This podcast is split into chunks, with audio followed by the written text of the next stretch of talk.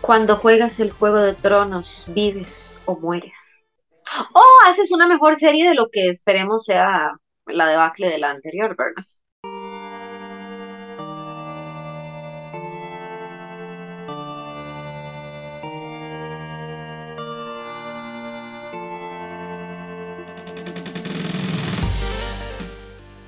Amigos de Dungeons and Geeks, bienvenidos a nuestro canal. Les doy la más cordial bienvenida a Laura Elizondo por acá, hablando de algo nuevo, innovador, diferente para Dungeons and Geeks, algo de lo que nunca se ha conversado acá en el canal.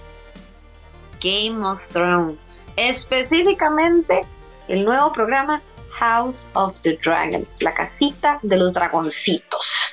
Vamos a hablar un poquito de eso. Logré convencer y sobornar a los miembros de este canal para que vieran la serie conmigo, para que la conversemos, porque me parece importante ahora que se han venido tantas series, ¿verdad? Este, últimamente es como el advenimiento de las series. Entonces, House of, the House of the Dragon pues debería también tener su ratito, pero antes de iniciar, antes de entrar en muchísimos detalles, voy a saludar a mis amigos, a Ronald Morales, a Geek Tago y a Steven, que está con otro dragoncito en otra parte de, de Westeros. Taguito, ¿cómo estás? Hola, Laurita, ¿todo bien? Les voy a decir que yo no quería ver este producto, era de estos haters que no quería ver la vara. Principalmente por una cuestión de protesta, digamos. A mí no me parece que J.R. Martin esté ayudando a producir una precuela cuando no ha terminado los libros que faltan para lograr tener un final decente Game of Thrones, distinto al que tuvimos en la serie, que fue bastante desastroso, estrepitoso, no sé cómo decirlo, pero a la gente no le gustó. Entonces, yo quiero que el señor más bien esté escribiendo para el final de lo que tiene que terminar, que en lugar de ponerse para atrás. Pero bueno, me puse a ver el producto y me gustó. O sea, me parece que la historia que nos están contando está muy bien contada. Los personajes, eh, los, actores los actores y las actrices llevan muy bien los papeles. Eh, de una calidad muy bien de Game of Thrones. A mí me parece que esa gente siempre ha tenido esa particularidad, Ronald, de que no hay actuaciones malas ahí. no, no, hay. Realmente todo el mundo está dando su mejor esfuerzo. Y eso al menos a mí me entretiene, conocer la historia de los personajes y ver esta, más allá de que se estén matando con dragones y así. Ahora bien, que nos estén contando un poquito de este mundo que ya conocíamos un poquito, no me parece tan mal. Saludos Dago, saludos Lago, saludos a todos los que nos acompañan en el canal. Antes de contestarle a Dago, recordarles nuestro Facebook, Instagram y Twitter, que son nuestras redes sociales con el tío Don, nuestro community manager. Y por supuesto también recordarles nuestras versiones en audio en Spotify, iTunes, Google Podcast y otras plataformas. O nuestro canal de YouTube al que los invitamos a suscribirse y dejarnos los comentarios en los videos. Em, a ver, sí, digamos, yo no tengo críticas con la serie yo no hago clic con la serie. Eso es diferente, digamos. O sea, yo no me entiendo con este universo. Realmente no, no le, no, sé. Hay algo en este universo que nunca me ha hecho clic y por ende mi parte favorita han sido los dragones. Digamos, yo realmente me tomé muy a pecho lo de que la bala se llama House of the Dragon y yo me paso todo el episodio diciendo cuándo sale el dragón. Parezco un chiquito como cuando lo llevan así, como cuando lo llevan al espectáculo de Barney, pero Barney todavía no sale. Es una cosa así. Solo que yo estoy esperando los dragones porque es la parte que me, que me gusta de la serie. No hago clic con la temática de Game of Thrones, nunca lo he logrado.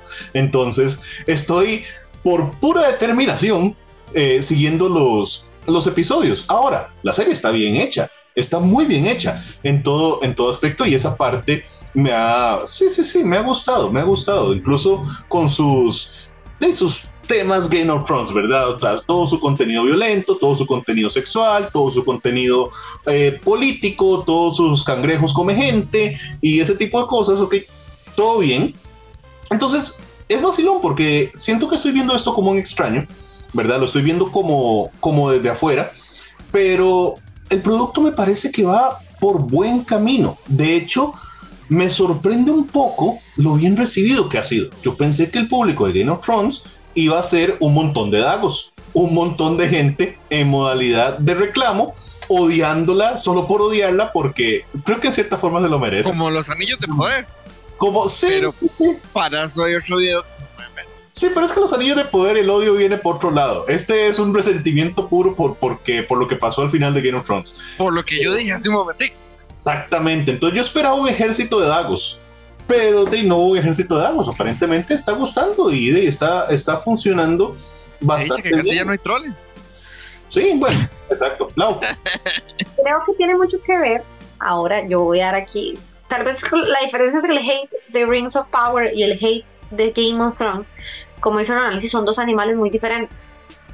El hate de Game of Thrones viene mucho y va dirigido yo creo mucho a la parte correcta, que fue a los escritores de Game of Thrones originales, que simple y sencillamente querían jalar, eh, querían terminar la vara y lo hicieron catastróficamente. Pero estamos hablando de... Querían ir a Star Wars. Pero o sea, querían irse a Star Wars y Disney fue como... no era chance porque vieron el desastre que hicieron. O sea, ahí se notó mucho esa ingenuidad, esa falta de criterio, que me parece del final de Game of Thrones, inclusive de las últimas tres temporadas de Game of Thrones, es una falta de criterio. Todo fue una falta de criterio. Pero bueno, dejando eso de lado, creo que la razón por la cual House of Dragon, House of the Dragon, perdón, está siendo también recibida por el público, creo que es por la nostalgia de los fans de Game of Thrones de las, de las primeras temporadas, específicamente de las primeras cuatro. House of the Dragon realmente evoca un poco lo de esas cuatro temporadas, hasta cierto punto, ¿verdad? No quiero irme muchísimo en detalles, pero evoca muchísimo ese drama político que a la gente tanto le llamó la atención, evoca muchísimo esos diálogos, esas conversaciones interesantes, como esas like political scheming, como toda esa trama ahí de que yo me voy para arriba, pero no, no, yo me voy para arriba, yo, y yo, y yo, y yo, que a la gente le gustaba tanto de Game of Thrones. Porque a la gente siempre le gustaba mucho mucha gente le gustaba Game of Thrones por razones incorrectas, pienso yo. Pero la mayoría de fans, sobre todo también de los libros, siempre eso fue algo que gustó mucho, ¿verdad? Y House of the Dragon yo creo que ahorita está eh, pues emulando bien eso, ¿verdad? Ahora, algo muy importante. House of the Dragon es un producto basado en algo terminado. Es basado en una historia que tiene principio, medio, conclusión. Es una historia que se sabe, que está hecha, que está lista. Entonces. Bueno, lista. Le van a hacer algunos cambios, pero según George R. Martin, ¿verdad? Este el Gordis, el Gordis, Gordis está muy contento porque está muy basado en el trabajo original. Le hicieron algunos cambios, hay algunos cambiecitos que, que sí hicieron, creo que más que todo para que funcione para televisión, ¿verdad? Porque no todo lo puede ser adaptado al 100%.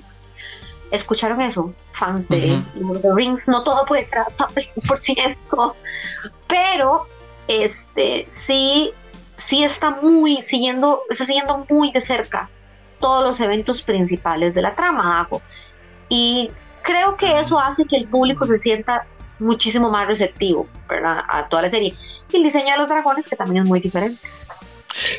¿Verdad? yo me quedé como interesado porque sí, el dragón de, de es un dragón largo y flaco tipo Wyvern. Ya te explico por qué. No se parece. Es ¿Ah? feo con ganas. Feo como él solo. Pero yo creo a mí me pareció más feo el dorado. Ah. Sí, el primero, el de, el de René, es ella. Rhaenyra. Rhaenyra. Eh, pucha, es que ese es un problema que tengo con esa serie. Pero pucha, y es porque yo no, no he los libros, pero es lo que pasa con cualquier cosa nueva, ¿verdad? Los nombres de los varas son y Rasta. Y espérense al, al de Rings of Power. Ahí yo los nombres tampoco. Pero bueno.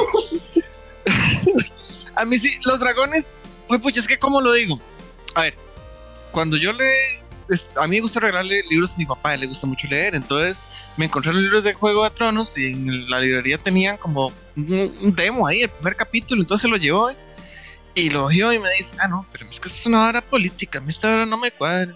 Le digo, bueno, pero yo entiendo que hay como zombies y como dragones, no sé qué. Ah, bueno, entonces sí me interesa. Entonces yo dije, bueno, qué vacilón. O sea, a él le gusta la vara fantasiosa, mística, tipo Señor de los Anillos. Pero la serie de Game of Thrones, como bien lo apunta la hora, los primeros episodios, las primeras temporadas, es una vara muy política. No existen dragones, no existen varas así bueno, le cuentan a uno que existen dragones. Pero nada más, una gente ahí, tipo medieval, ver ahí rey cómo se lo quieren bajar y quién, quién quiere que lo quiera para que lo quiera la otra, para que se la baje, para que la plata. Eso es Juego de Tronos. Pero de un momento a otro se vuelve una vara mística con zombies del hielo. Acá simplemente hay dragones. Y ahí donde yo creo que hay que ver cómo juegan con eso, porque tal vez la gente que quiere la vara mística, como Ronald y mi papá, no van a tener tanto esto aquí, porque simplemente son dragones peleándose con dragones. Esto va a ser una vara meramente política y todos peleándose en el castillo, diciéndose cosas feas y teniendo hijos y no teniéndolos y perdiéndoselos y comiéndoselos.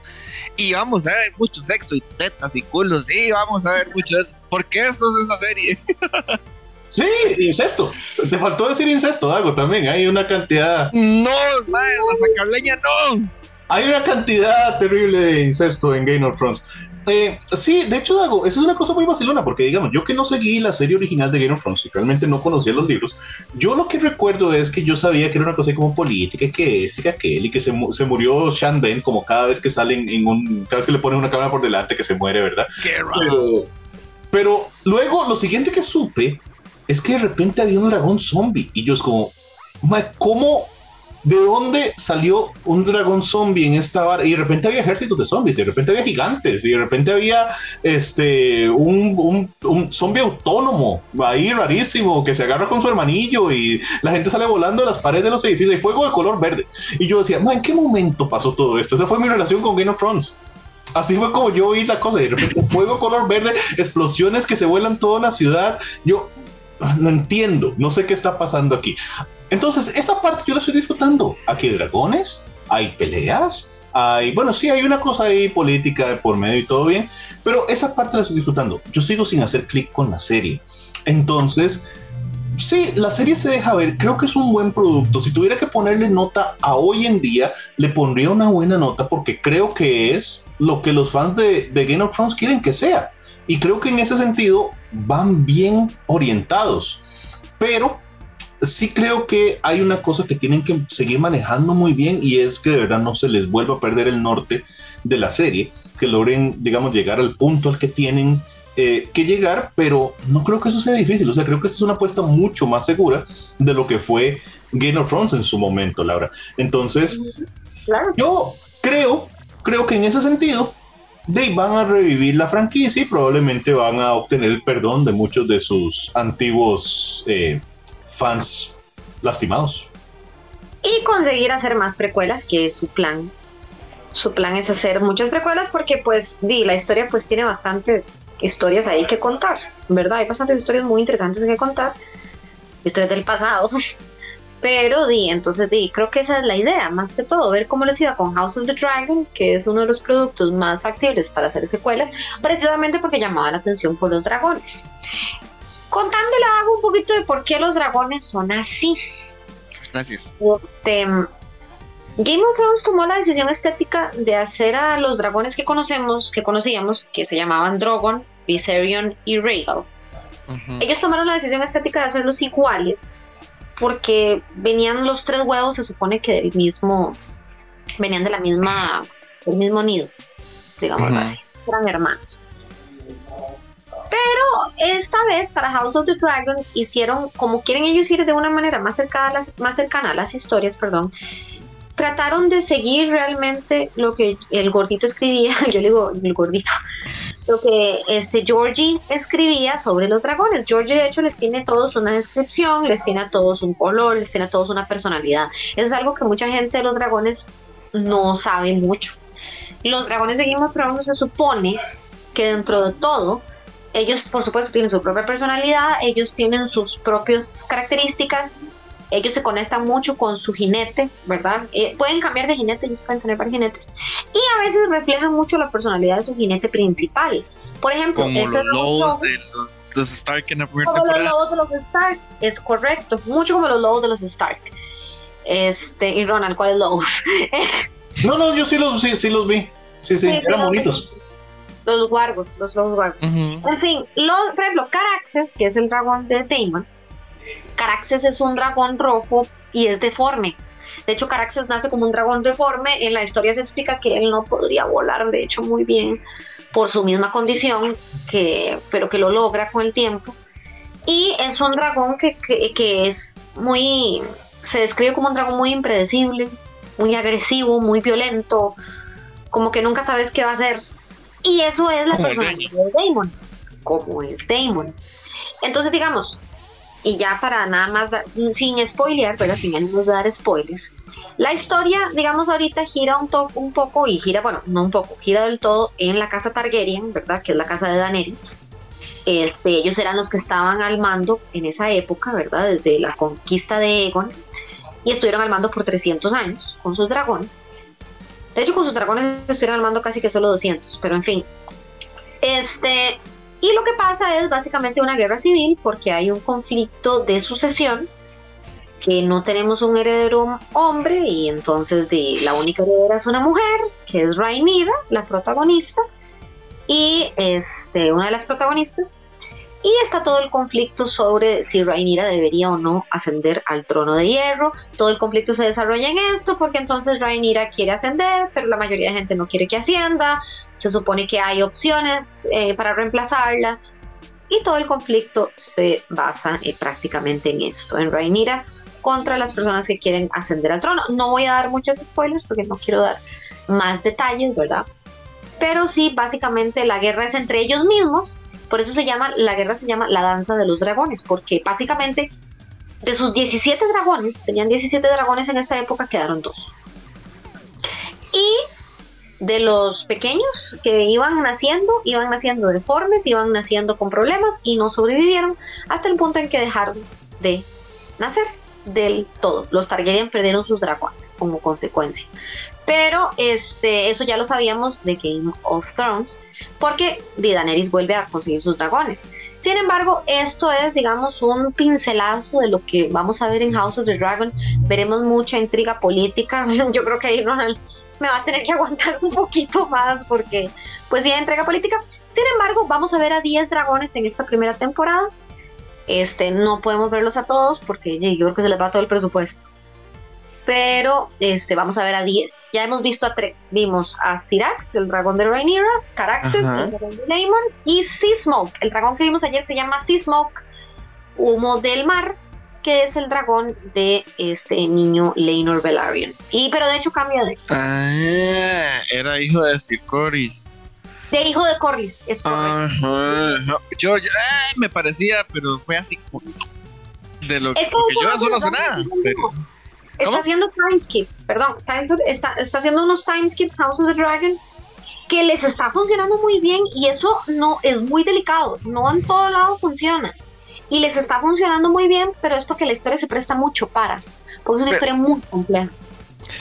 Yo lo que tengo duda es, ok, eso lo está teniendo toda la gente que está viendo esto, queda suficientemente claro de que hay saltos de tiempo. Uno lo entiende, o sea, yo, uno, yo no, si no le pone atención a la trama, uno dice, claro, esta madre se acaba de casar, ya tiene un bebé chiquitito. Tuvo que haber pasado por lo menos un año, o sea, entre que se tuvo chiquito y ahí anda el bebé, y al final de cuentas eran dos añitos aquí y cosas así. Oye, me parece que les ha, o sea, que los que conocen la vara, muy bien, y la gente que le, interesa la trama, bien, pero los pobres Ronald de este mundo que están ahí arrastrados a la fuerza en el sillón viendo, no, no, están viendo la serie por primera vez y como por llevar, es que es una, es una trama densa un poquito, hay demasiados personajes, inclusive yo creo que como bien dice Laura, esta gente quiere hacer más spin-offs, eh, hay demasiados personajes y demasiadas casas en, la serie hemos visto eh, pues demasiados ya nombres conocidos. Hemos escuchado a los Lannister por allá, hemos escuchado a los Stark y varios otros más.